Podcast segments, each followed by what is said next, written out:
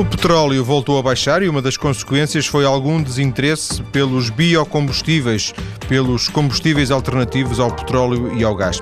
Mas já se sabe que os preços são sempre muito instáveis e que mais cedo ou mais tarde estes combustíveis fósseis vão escassear, para além da dependência energética de países como Portugal que se limitam a comprar. Por tudo isto, retirar os biocombustíveis da agenda é um disparate e aqui insistimos na questão, trazendo hoje ao programa o biodiesel.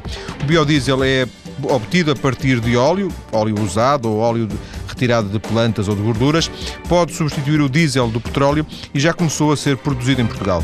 Um dos principais fabricantes é a Iberol e o seu administrador, João Rodrigues, está em estúdio. Muito boa tarde, João Rodrigues. Boa tarde. Viva. Quer falar-nos um pouco da história da Iberol?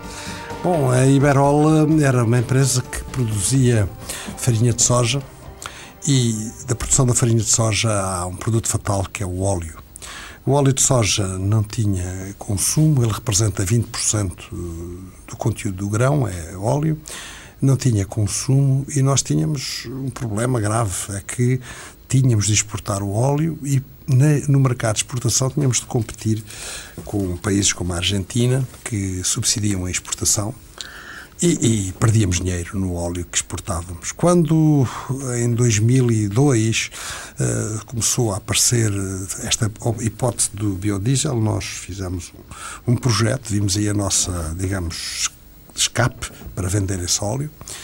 E, e, fizemos um projeto para produzir biodiesel fundamentalmente a partir do óleo de soja eh, e assim, e assim andou. Em 2006 eh, foi publicada o decreto-lei que transpunha a diretiva comunitária para Portugal e, portanto, a partir de abril de 2006 começámos a produzir. Uh, temos uma fábrica com uma capacidade de 140 milhões de litros.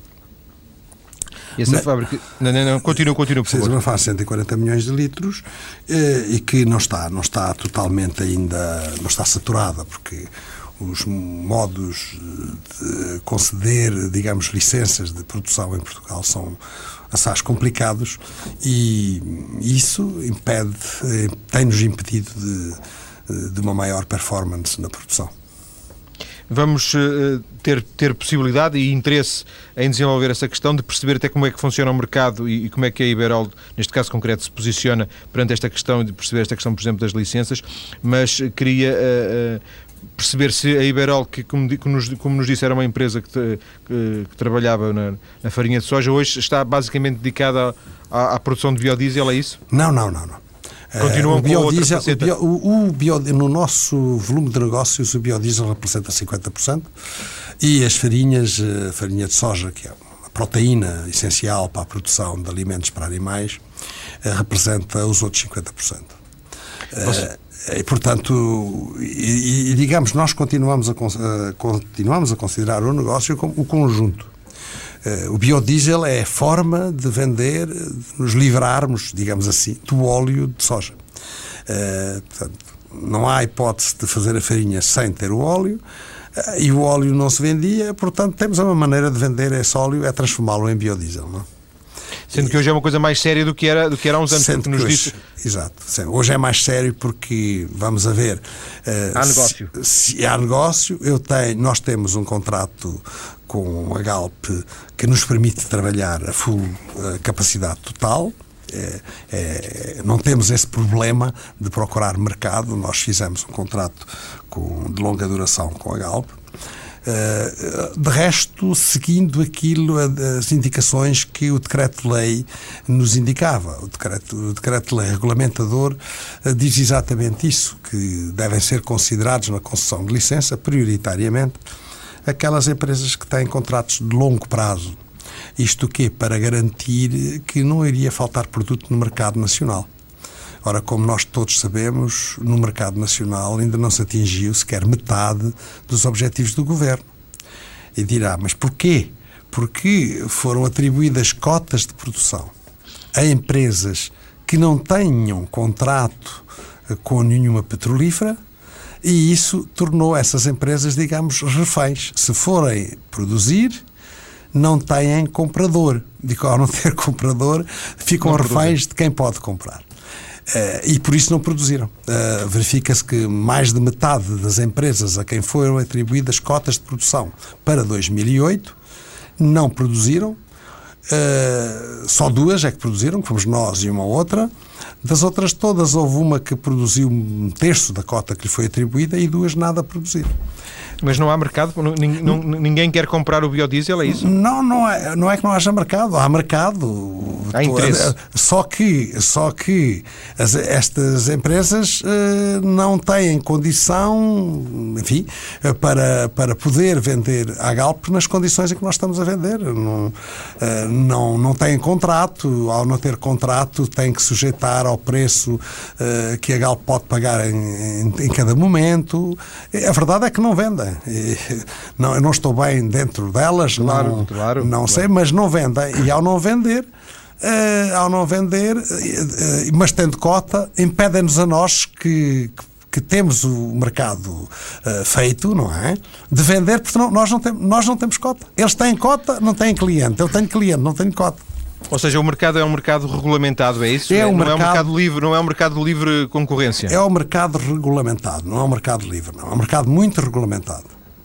É muito regulamentado porque, uh, além, embora, embora eu devo dizer, temos uh, a nossa lei é das melhores da Europa, porque ela transcreve uh, sem, sem distorcer a diretiva comunitária e diz, diz claramente como é que, por, porquê a essência do biodiesel, diz claramente que uh, devem ser privilegiados os contratos de fornecimento de longo prazo para que as petrolíferas possam uh, utilizar, uh, sem dúvida, biodiesel, para não estarem também sujeitas à flutuação dos mercados. Uh, e também para que uh, os produtos uh, produzidos em Portugal sejam privilegiados. Diz a, diz a lei, muito bem, que devem ser, na concessão de licenças, devem ser tidas em conta prioritariamente a existência de contratos plurianuais de fornecimento, a, a utilização de óleos produzidos em Portugal e a, a utilização de óleos da agricultura portuguesa. Uh, porquê? Porque isto cria uh, novas oportunidades para a agricultura, uh, de produzirem novos produtos. Nós, por exemplo, este ano, Iberol, nas terras abandonadas do, tabaco, na Campina da Idanha, produzimos soja, com grande êxito, devo dizer. Com, e, e, portanto, estamos a dar, a oferecer àqueles agricultores uma oportunidade para eles que perderam o tabaco terem outra alternativa, que foi, neste caso, a soja. Também produzimos e voltamos a produzir este ano colza, que é outra oleaginosa que nós não trabalhávamos e que o biodiesel nos levou a trabalhar, a colza. Bom, portanto, cá está a criação, a montante Sim. e na agricultura de novas oportunidades. E depois temos a extração a trabalhar dos óleos e a preparação das farinhas com os respectivos empregos e a criação de valor. E é isto que a lei diz que deve servir de base para a concessão das tais licenças de produção, das tais cotas de produção. Então deixa-me ver se eu percebi. A lei é boa, mas a regulamentação da lei, a aplicação oh, da lei é, é, é isso? Que é que está mal. É que depois a regulamentação distorce toda a lei. Distorce toda a lei. É, toda, a regulamentação está, digamos, é, é ilegal, porque ela distorce, devia regulamentar e não alterar, ela altera a lei, não tem em conta estes fatores, mas pior do que isso, ela contém elementos discricionários e discriminatórios que põe nas mãos de simples técnicos do, do Estado, uh, constituídos numa comissão, põe-lhes na mão decisões que são políticas. Uh, e isto leva a que, eh, por exemplo, uma empresa, nós temos de concorrer por linhas, isto é, temos que indicar no nosso concurso quanto vamos fabricar de biodiesel com óleos da produção endógena, com óleos da extração nacional e com óleos importados. De certo que quem concorre com óleos importados, em princípio, não apanha cota nenhuma. Porquê? Porque os óleos da produção nacional são suficientes. Mas há, por exemplo, no concurso deste ano, uma empresa concorreu dizendo que utilizaria o máximo possível de óleos nacionais. E o que é que a Comissão fez? Em vez de excluir a empresa, que diz máximo possível, isto é, não concorreu por alíneas, concluiu esta coisa, máximo possível de óleos nacionais são só óleos nacionais. E esta empresa acabou por levar a cota que correspondia, no, no caso concreto, à Iberol. Feita a chamada de atenção e a reclamação à dita comissão, não quis alterar o seu entendimento, dizendo isto foi o nosso entendimento. Isto é discriminação, isto é discricionariedade, isto está errado. Uh, depois, não tomou em conta, a portaria não toma em conta um outro facto significativo. É que a lei manda a ter-se prioritariamente em conta as empresas que têm contratos de fornecimento de longo prazo. O que é que a portaria foi fazer? Foi pôr essa posição em último lugar. Quer dizer, nunca o facto de ter, se eu concorresse só porque tenho contratos de fornecimento de longo prazo, era excluído do concurso. Quando a lei diz que isso é prioritário. Uh, já, já tentaram levar o assunto ao Ministro? Já levámos o assunto para, para reclamarmos, porque isto tem todo um sistema de reclamação, e a partir da reclamação temos de ir para o tribunal. Mas agora, pasme-se. Nós entregamos, nós, o tribunal que nos. Uh, com que nós trabalhamos é o Tribunal Administrativo da nossa, digamos, ju, uh, jurisdição, jurisdição é o Tribunal Fiscal Administrativo de Louros. Nós apresentámos a reclamação a este tribunal e foi entregue ao Tribunal Administrativo. Veio o Tribunal Administrativo e diz isto não é da nossa competência, é da competência do Tribunal Fiscal. Pronto, foi para o Tribunal Fiscal. E o Tribunal Fiscal vem dizer: não, isto não é da nossa competência, é da competência do Tribunal Administrativo. E agora, como é que ficamos? Se, não é, se o, fiscal, o administrativo diz que não é com ele, que é com o fiscal. Se o fiscal diz que não é com ele, que é com o administrativo, temos que ir para onde? Para o Supremo Tribunal Administrativo. E o Supremo Tribunal ainda há de, ainda há de vir a dizer qual dos dois tribunais o primários, o fiscal ou administrativo, é competente para julgar esta situação. Claro que eu tenho a minha opinião, mas ela não interessa. Então o resultado é isto. Uma, um, um facto passado há um ano, ainda com uma providência cautelar, que era exatamente o que o nome indica, a cautela, pois ainda não foi julgada. E, portanto... Significa, em, resumo, deixe-me ver se eu, se, eu, se eu, consigo resumir, porque estamos já a fechar esta primeira parte, é que a Iberol poderia produzir muito mais biodiesel e não o está a conseguir, não, não, por fatores produtivos, não por fatores operacionais, mas por fatores uh, políticos e administrativos. Uh, por fatores burocráticos e administrativos. Eu digo fatores burocráticos e administrativos. Porque não creio que o fator político aqui tenha entrado. Não creio. Porque... Político não era no sentido de, de, dos governantes, era no sentido da decisão política, da decisão de quem, de quem, de quem pode, eh, da, da Comissão. Sim. Deixa-me ver se eu percebi. Vocês poderiam, se, se, se corresse como os vossos planos eh, assim o entendiam, vocês poderiam estar a produzir no máximo e até, quem sabe, estar a pensar, por exemplo, numa nova unidade industrial? É evidente. Nós temos eh, uma fábrica de óleos que nos permite, com a, no, com a nossa fábrica, produzir 150 milhões de quilos o que quer dizer que ultrapassa em cerca de. A nossa capacidade de óleos ultrapassa em 30 milhões a capacidade de fazer biodiesel. Em biodiesel podemos fazer, agora falo em litros, 140 milhões de litros, que é aproximadamente 120 milhões de quilos, 120 mil toneladas, para falar mais, números mais pequenos, e 140 mil metros cúbicos. A nossa cota é de 70 mil metros cúbicos. Estão limitados. Imagina que eu posso trabalhar com uma fábrica contínua a produzir metade. É impossível. É, é, é, é, quase impossível gerir uma unidade a produzir metade uh, contínua, trabalho contínuo, 24 horas por dia.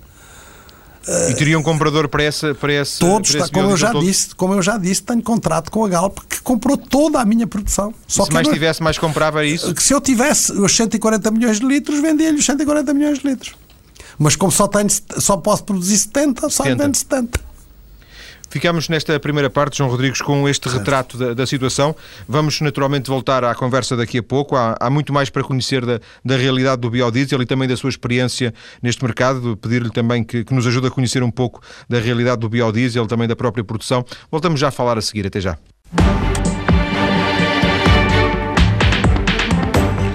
João Rodrigues, administrador da Iberol, um dos principais produtores de biodiesel em Portugal, está em estúdio para nos ajudar a conhecer a realidade do biodiesel no nosso país.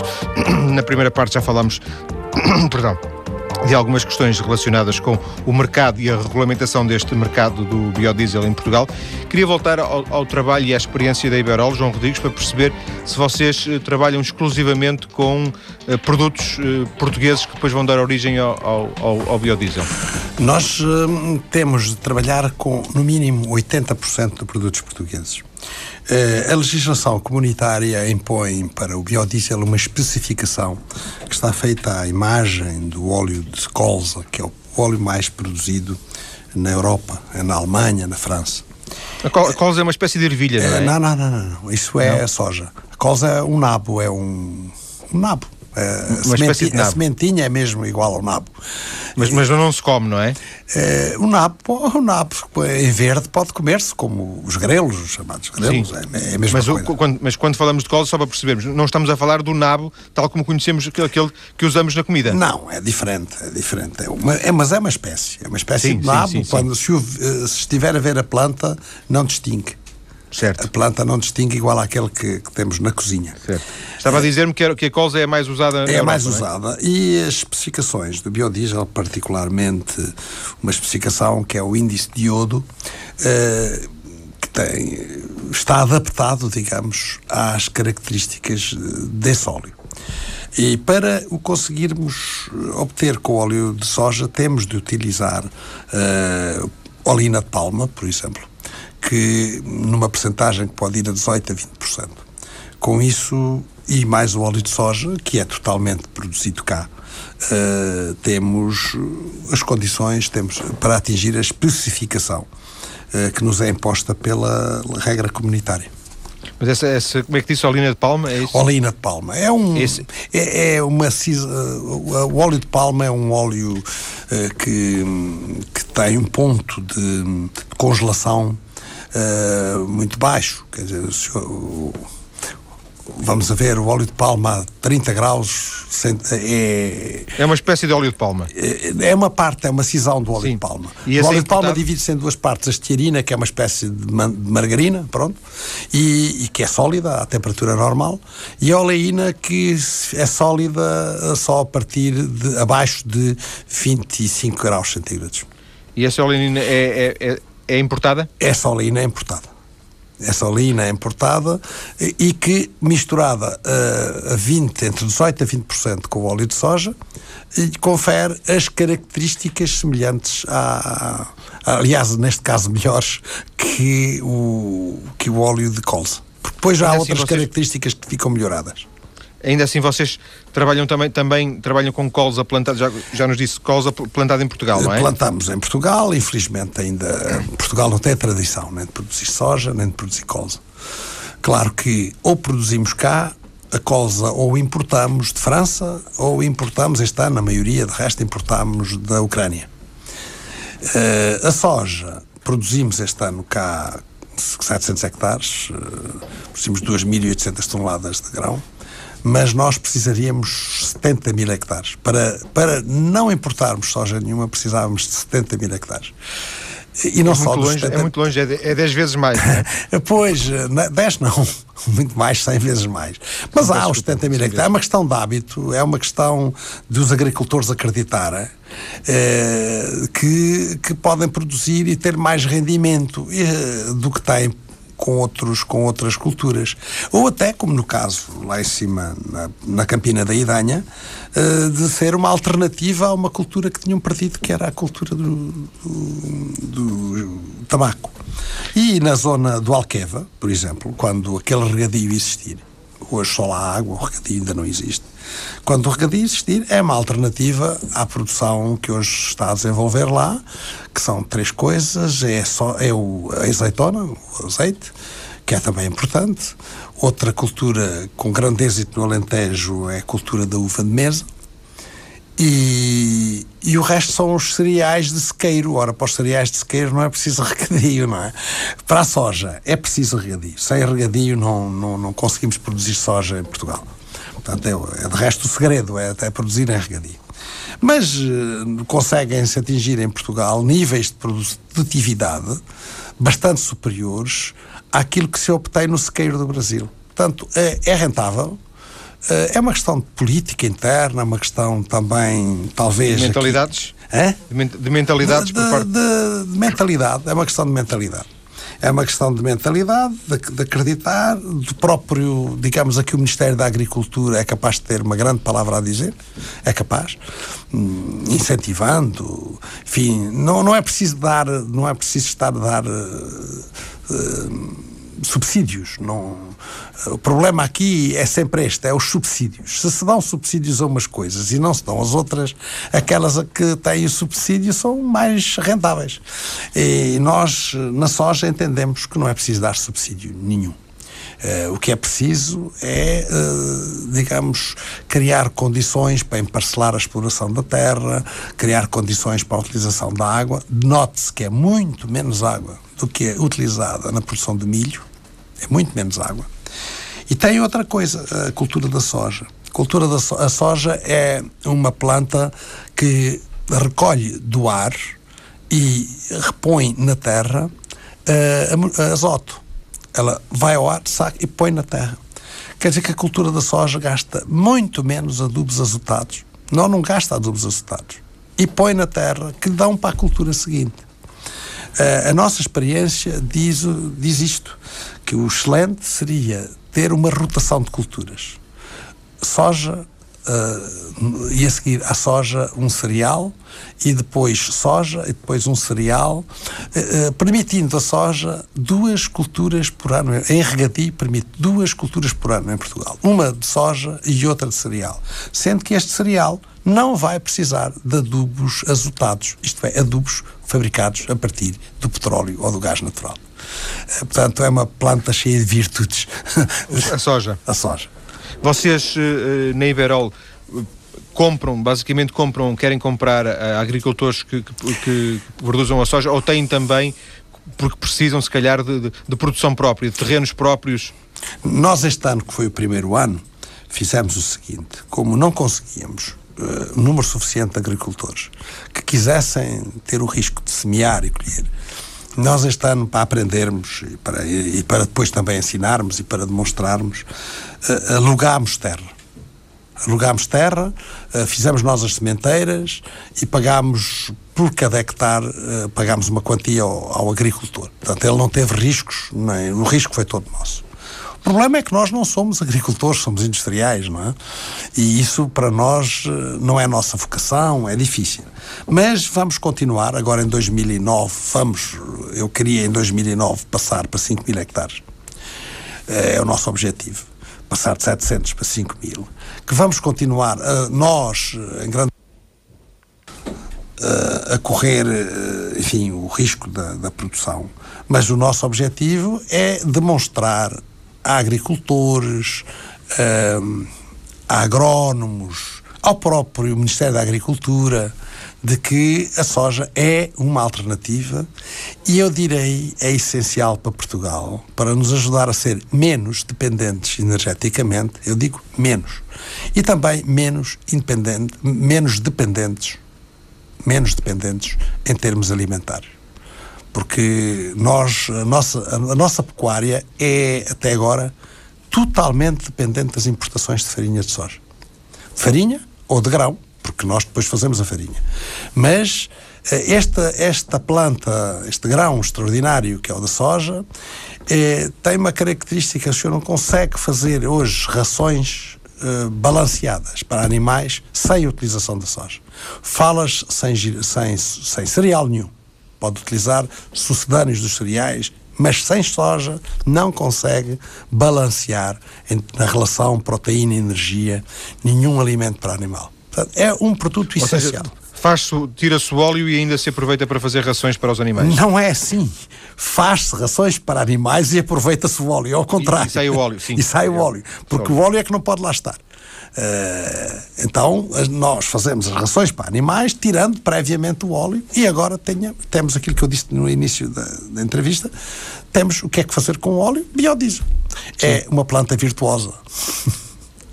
João Rodrigues, queria uh, convidá-lo a ouvir, e claro aos nossos ouvintes, uma reportagem que fizemos eh, em Sintra, onde surgiu no final de 2005, uma, o primeiro posto de abastecimento de biodiesel em Portugal. Foi uma iniciativa da Agência Municipal de Energia de Sintra.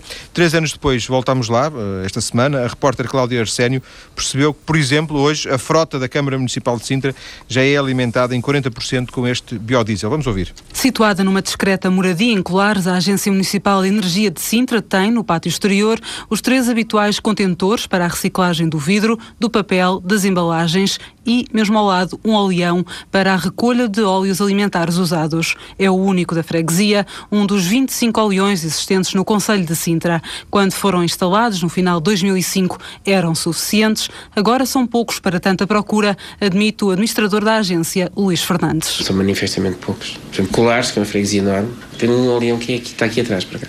As pessoas reclamam e pá, têm que ir até. Mas, e querem ter mais, nitidamente, as pessoas procuram e reclamam, já querem, nós, porque é que eu não tenho? Quer dizer, já não é naquela, naquela questão de uh, era bom que tivéssemos, não, querem ter e acham que nós temos que pôr. O simples ato de deitar o óleo de cozinha usado no oleão, em vez de o fazer no ava-loiças ou no lixo, é mais do que um ato ecológico em Sintra. Além das águas deixarem de ser poluídas, o óleo recolhido é, desde 2003, reutilizado para a produção de biodiesel. O Luís Fernandes é um dos mentores do projeto que deu origem ao primeiro posto de combustível de biodiesel no país e contou à TSF como surgiu a ideia. Isto advém, temos verificado que em vários países da União Europeia começava-se a considerar os biocombustíveis como uma alternativa a ser considerada.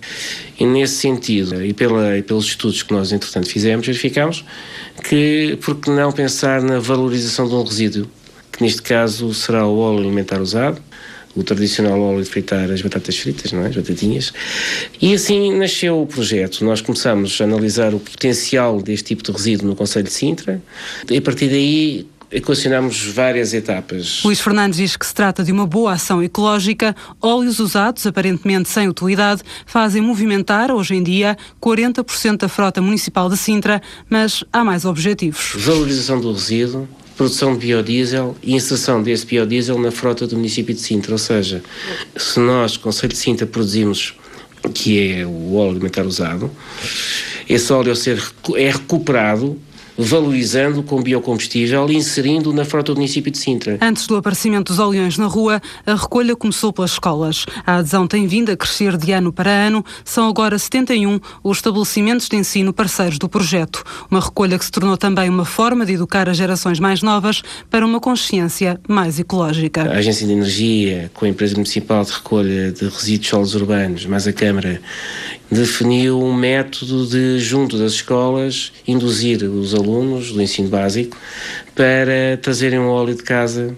E começou assim. Dizer, foi este o objetivo, em primeira instância, recolher o óleo e sensibilizar os mais novos para esta importância de nós valorizarmos um resíduo com a produção do combustível, de um biocombustível, em alternativa ao tradicional. Além dos óleos recolhidos nas cantinas e refeitórios, os alunos foram motivados a trazer óleos de casa. Em troca, recebem um prémio simbólico. Não há nenhum fito comercial neste projeto.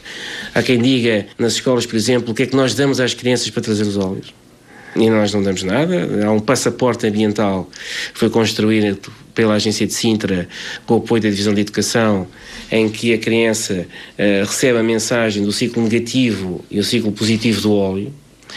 Uh, e que no fim desse passaporte tem uns, uns, espaços para se pôr uns carimbos, que são umas garrafinhas, que identificam o número de vezes que cada criança traz o óleo de casa. E até fazem batota. Eles aderem de tal modo com agrado a esta iniciativa que chegam a, entre aspas, roubar o óleo da dispensa, não é? para tentarem ganhar uh, em termos das vezes que fazem mal. Chega a haver esse, esse, essas situações, que obviamente depois são, são explicadas, da importância de não fazerem. Das escolas para os pais, depois para os vizinhos, uma campanha que produziu resultados. Só em 2008, e os números não são finais, foram recolhidas 250 toneladas de óleos usados. O passo seguinte é a recolha nos restaurantes, mas para onde vai o óleo recolhido? A empresa recolhe, uma empresa certificada para o efeito, leva o óleo e traz para nós o biodiesel. E aí, ao abrigo do, do acordo que temos, eles de facto vendem-no a um determinado valor, que é bastante inferior ao valor do, do gasóleo, e vendem-no, e então aí nós, no, no posto de abastecimento que existe, faz-se uma mistura entre 5% a 10% com o gás óleo. O biodiesel produzido serve depois para abastecer única e exclusivamente a frota municipal. Não há venda de, no posto de abastecimento O consumo é unicamente para a frota, ou seja, se uma empresa quiser ir lá abastecer-se e quer comprar biodiesel, não pode fazê-lo. O exemplo de Sintra inspirou outros municípios que procuram agora conselhos para implementar também a recolha dos óleos usados. Nós temos tido a visita de vários municípios do, do país, todo lado, até, até dos Açores da Caviar, e recolhem de nós todas as informações e já começa-se a ver leões em vários municípios com este fito Aquilo que me parece é que, de facto, isto vai ter um crescimento exponencial. No momento, o projeto ainda não encerrou o ciclo no Conselho de Sintra, da recolha ao processamento, passando pela utilização do biodiesel. O objetivo passa por, ainda este ano, abastecer toda a frota municipal. Quanto a termos qualquer dia uma mangueira de biodiesel em cada bomba, Luís Fernandes é mais cético. Em Portugal, não. em Portugal, enquanto houver, hum, enquanto se verificar que há este domínio avassalador da Galp em torno do, do que é a temática dos combustíveis e a maneira como eles têm gerido o produto em si. Há diretivas europeias que obrigam-nos a cumprir, a cumprir plafons que hum, eu não vou dizer que não estão a ser cumpridos mas eu gostava que fossem analisados e se calhar íamos grandes surpresas. Com a comemoração dos 5 anos de existência do projeto, no final de 2008, a recolha de óleos usados, além de contribuir para a sustentabilidade e defesa do ambiente, passou também a ter um cariz social. O projeto uniu-se à AMI e por cada litro de óleo alimentar usado que é entregue, é também uma contribuição para ajudar a AMI na luta contra a exclusão social no país. Eu volto à conversa com o nosso convidado, não sem antes acrescentar que hoje mesmo começa, eh, neste plano de, eh, de, da Agência Municipal de Energia de Sintra, começa um plano de recolha de óleos usados em todos os restaurantes do Conselho de Sintra, que portanto terão um oleão para posteriormente ser recolhido. João Rodrigues, eh, acha que este um, eventual criação a sério em Portugal, que ainda não existe, de um sistema de óleos, recolha de óleos usados, poderá contribuir para, uh, uh, para, para, para aumentar a, a dimensão do, do, mercado de biodiesel ou será sempre uma coisa muito minoritária? Bom, uh, eu sou muito crítico deste tipo de ações. Uh, nós começámos, quando começámos a produzir biodiesel, começámos a experimentar exatamente os óleos usados. O problema é que a recolha é muito cara. A recolha nos restaurantes e tal é muito cara. E fizemos uma ação semelhante aqui no Conselho de Vila Franca, com as escolas e essa problema é que o óleo usado é um óleo incaracterístico. Não, não há, não sabe, há óleos mais fritos, outros menos fritos, outros que têm origem no girassol, outros que têm origem, enfim, nas margarinas. E, portanto, eh, nós não é possível utilizar industrialmente um óleo usado sem previamente o preparar. Uh, isto é, uh, ter uma análise média, depois fazer uma, uma correção, uh, de modo a que ele possa entrar no circuito industrial sem mais trabalho. Por outro lado, um óleo usado, em termo, produz um produto que lhe podemos chamar de biodiesel, mas realmente, em termos legais, não o é. eu disse há pouco que ao óleo de soja eu tinha que adicionar sim, sim. 20% por causa das características. E Para cumprir determinados critérios. É? Exato. É? Por exemplo, a, a, a, a degradação de um óleo usado é muito superior à de um óleo simples, como se compreende. E, e se você armazenar muito tempo, aquele biodiesel degrada-se. É por isso que não pode ser vendido ao público, tem que ser vendido em frotas próprias, tem que ser utilizado em frotas próprias. O nosso projeto porém, sabendo eu que o máximo que se pode utilizar de óleos usados no país, que se podem recolher na casa dos 15 mil toneladas, era de ter com as câmaras municipais um, um protocolo de modo que se pudessem organizar recolhas profissionalizadas, levar esses óleos, todos os óleos, todos os óleos usados, para uma, um local onde eles seriam homogeneizados, seriam limpos, seriam refinados e depois ser dado as características para que se pudesse produzir biodiesel comercial. Uh, o, que, o que não acontece com nenhum biodiesel produzido simplesmente com óleo usado, com um óleo usado qualquer. É impossível. E esse projeto está abandonado? Uh, este projeto está abandonado por causa de projetos como o de Sintra e outros, porque quando nós vamos para tentar organizar isto, encontramos-nos com estes mini projetos E, e, serão as 15 mil toneladas a dividir por 100 eh, ou 150 é, pequenos pulveriza, projetos. Pulveriza. Pulveriza. E, porta, exatamente, pulveriza. Depois há aqui outro pormenor. Uh, na produção de biodiesel, 10% é glicerina. Esta glicerina partir, fabricada a partir de óleos usados não tem utilidade. O que é que estas, estas pessoas, com toda a boa vontade, fazem a esta glicerina? Onde é que está a glicerina que eh, Sintra produziu? Uh, nós, é questão, para, João, nós para vendermos glicerina... Só interromper, porque sim. É, é, é uma questão que obviamente eu não posso... Uh, pois, pois, responder. mas eu só estou a levantar mas, a questão. Claro que sim, não, e eu agradeço-lhe, e essas questões são extremamente interessantes, até porque são, por exemplo, para mim são questões novas, só que vamos ter as notícias daqui a alguns ah, minutos e vamos ter a, a, conversa daqui a pouco, quando voltarmos vamos ter mais conversa. Tá. Até já, até, até já. já. Estamos hoje a falar de biodiesel, um dos novos biocombustíveis já com aplicação no mercado português. E estamos a conhecer a realidade do biodiesel em Portugal com quem o produz diariamente, neste caso a empresa Iberol. João Rodrigues, o administrador da Iberol, está em estúdio. Duas eh, pequenas eh, notas eh, antes de, de, de começarmos, de recomeçarmos a conversa. Ainda não o disse, mas tentámos para este programa um contacto com a Direção-Geral de Energia. Há mais de uma semana que o fizemos, através do Ministério da Economia, tentando que a Direção-Geral de Energia nos nos desse alguns contributos, ajudasse a conhecer também um pouco melhor eh, eh, este, esta realidade do, do biodiesel em Portugal, mas não houve nem interesse nem disponibilidade da Direção-Geral de Energia para, eh, mesmo com mais de uma semana de antecedência, prestar esses esclarecimentos. Uma outra nota também, a propósito daquilo que há pouco dizia uh, o nosso convidado relativamente à glicerina. Eu contactei, no, neste intervalo, contactei a Agência Municipal de Sintra, de Energia de Sintra, e foi-me dito que esta glicerina, João Rodrigues, é usada, é vendida depois para fazer sabão, para as empresas que fazem sabonetes e sabão. E, e, e sabão. É uma saída lógica, parece, não? É, é, para pequenas quantidades é uma saída lógica. Para muito pequenas quantidades. Há bocadinho, quando eu interrompi, o João Rodrigues, peço já agora que retome essa ideia, dizia que eh, estes pequenos projetos, embora se percebi bem eh, o seu pensamento, estes pequenos projetos locais, eh, por exemplo, municipais, etc., podendo ser bem intencionados e não estando em causa até as motivações genuínas e generosas, acabam por prejudicar uma, a criação de um sistema profissional e sério de recolha e utilização destes óleos. É isso? É isso mesmo. É isso mesmo porque se, não, numa empresa como a minha não pode pôr-se a, a, fazer recolha de, destes óleos em competição com os municípios, em competição não pode. E, e, precisa de ter o mínimo de quantidade disponível para os tratar industrialmente.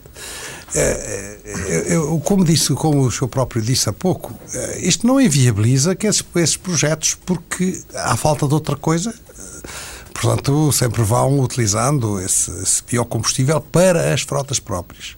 Mas aquela questão que levantou há pouco, se podia ter uma bomba a vender, pode, sim. Pode ter bomba a vender. Uh, biodiesel puro. Não pode ter bomba. Eu, eu posso ter uma bomba a vender biodiesel puro. Não tenho nenhum problema com isso. Uh, para fazer misturas com gás óleo já é diferente, já têm que ser empresas uh, autorizadas a fazer eh, o blend. Como a Galp, como a Galp, como a Galp ou outra, outra petrolífera qualquer. Uh, portanto, nós não vamos fazer isso porque, obviamente, não vamos competir com o nosso cliente, não é? Quer dizer, não, não tenho interesse em ir pôr-me a vender em competição com o meu cliente. Já agora queria lhe perguntar uma coisa que ficou ainda, entre aspas, pendurada da primeira parte. nós falámos de colza, falámos de soja. Existem outros, outras, não sei se a palavra é correta, oleaginosas, que, que outras plantas que podem. Eu ouvi falar numa jatrofa, é, assim, é assim Bom, que se chama? A jatrofa é uma planta que é conhecida aqui nos, no Cabo Verde como purgueira. Uh, e há muitos anos, já no século XVIII, ela existia em Cabo Verde para segurar para evitar a erosão. Cabo Verde são ilhas vulcânicas e eh, nós próprios, os nossos navegadores, trouxeram da América do Sul eh, a planta para, para ali.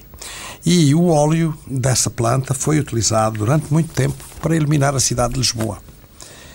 E, portanto, o azeite das lamparinas da cidade de Lisboa era, óleo de jatrofa, que é um óleo tóxico. A própria bagaço que se obtém é tóxico é muito tóxico mesmo. É, é uma planta que, que continua a ser selvagem. Portanto, é uma planta que não está domesticada. Não se conhece bem as consequências de uma plantação uh, industrial, digamos. Não se não sabe bem o que é que pode acontecer em termos de doenças, em termos ecológicos, etc. Portanto, é preciso ter cuidado ainda com ela. Mas é uma planta que é seguro, que não, é seguro porque nós próprios já fizemos experiência. Nós, na Iberol, tivemos um projeto em Moçambique, eh, onde experimentámos a jatrófia e não deu. Uh, e não deu porque é uma planta que exige muito pouca água e terrenos muito leves, terrenos uh, que não encharquem, que a água entra e sai. Portanto, terrenos arenosos, terrenos como as, as ilhas, uh, aquele terreno da, dos vulcões, não é?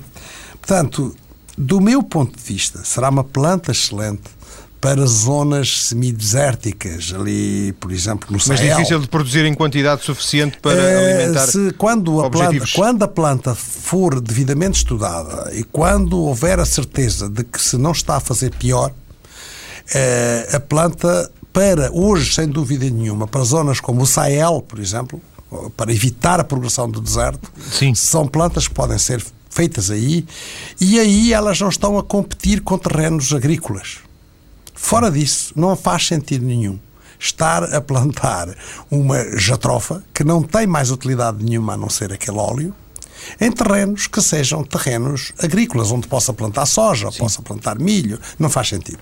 E, portanto, há, é algo que nós estamos atentos, mas que haja investigação e que essa investigação venha a demonstrar. Conheça mais sobre a planta. Exato. João Rodrigues, uma, uh, queria partilhar consigo e com os ouvintes uma experiência interessante, nova, uma vez que a solução também pode, a solução para resolver este problema ou a falta de, de, de matérias-primas para o biodiesel pode passar pela utilização de gorduras. no Instituto Superior de Engenharia do Porto estão a desenvolver um projeto que pretende potenciar estes desperdícios, estes resíduos da indústria dos cortumes, das peles, dos couros crus. A gordura. António Crespim, gordura, exatamente. Sim. António Crespim é um dos responsáveis pelo projeto, ele chama-se, o projeto é o Flash Diesel. António Crespim está em direto, muito boa tarde.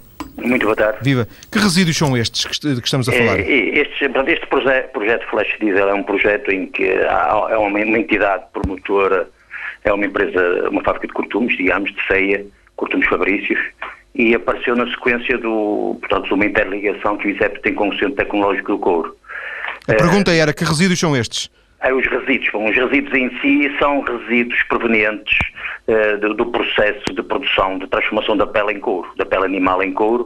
Uh, neste processo há uma fase, digamos, que se chama descarna, em que se raspa, digamos, a pele do lado da, da, da carne do animal e aí uh, sobra um resíduo que tem proteína e uma quantidade apreciável de gordura.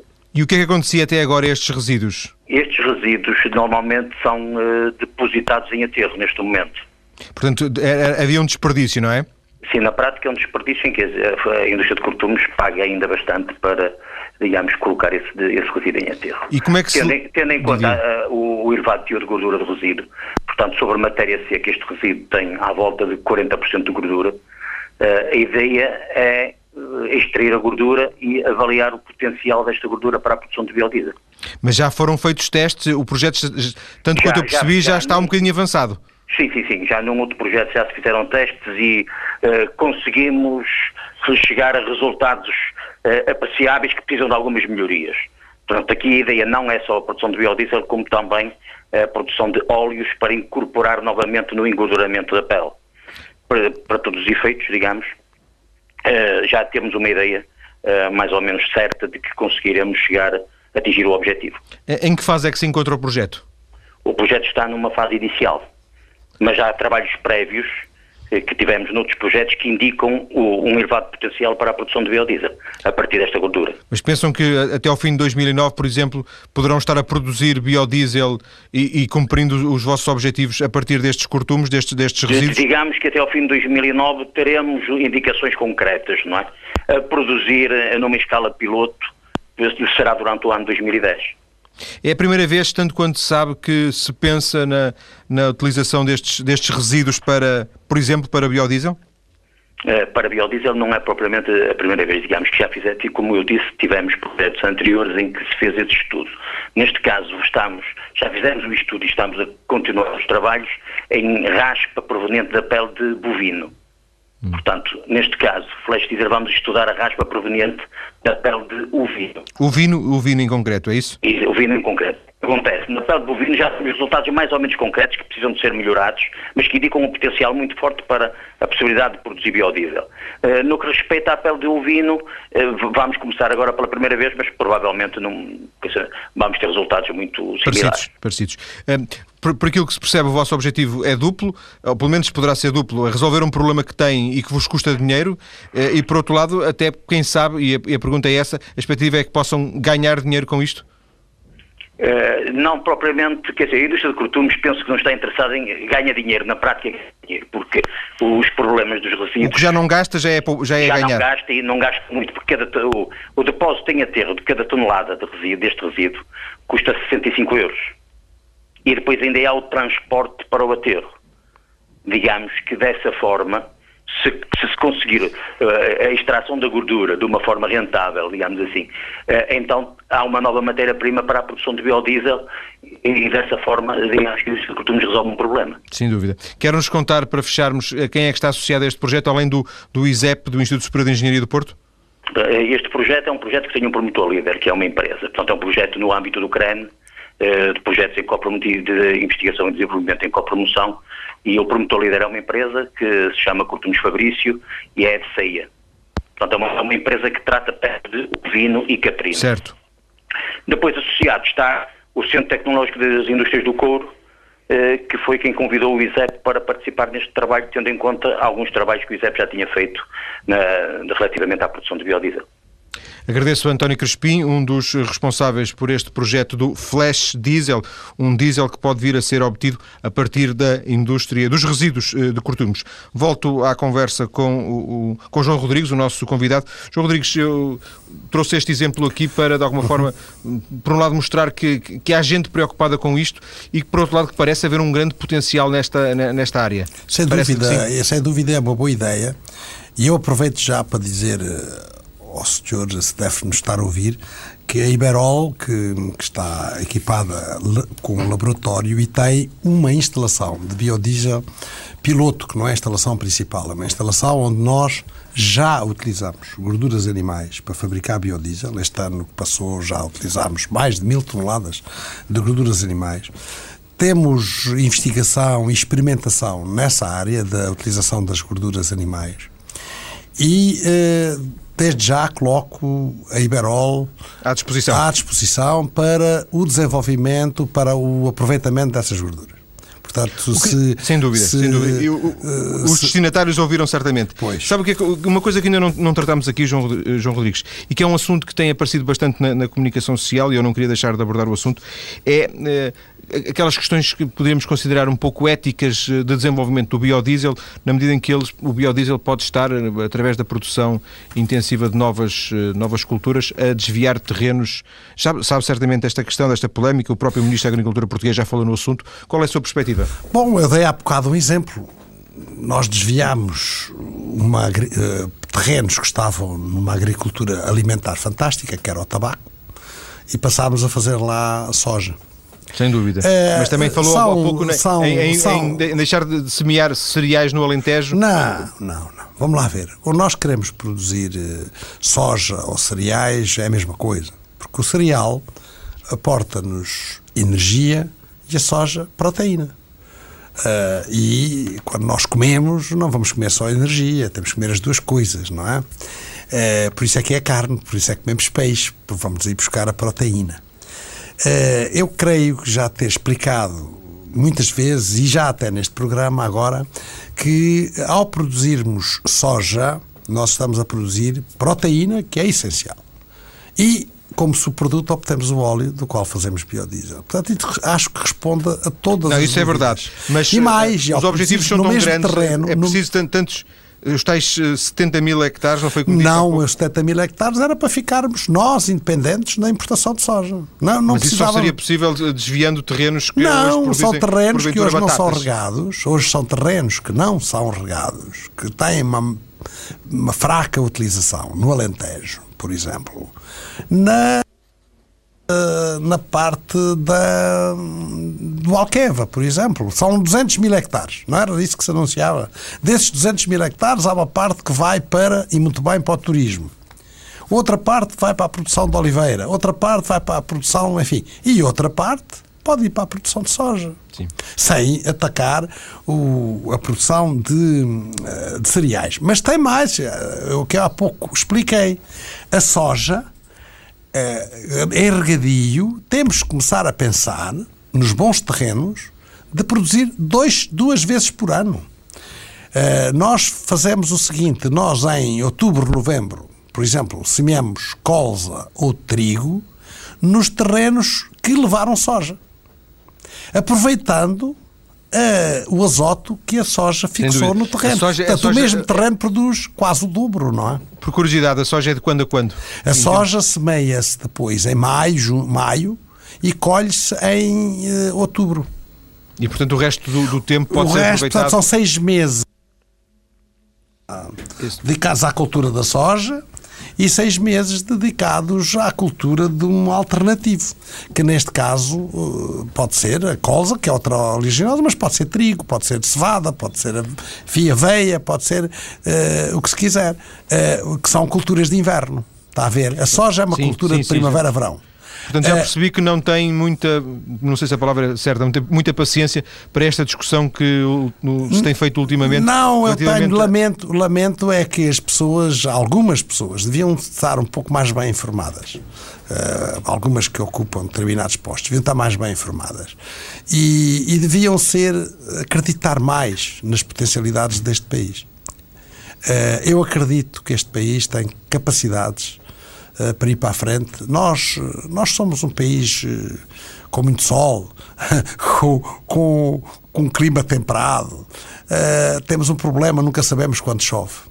Mas a partir do momento em que nós podemos regar, então nós podemos corrigir Controlar. a natureza. Exatamente. Deixa-me só fazer-lhe ainda uma, uma, pergunta para, para fecharmos isto, esta questão e, também a nossa conversa, porque chegamos ao final.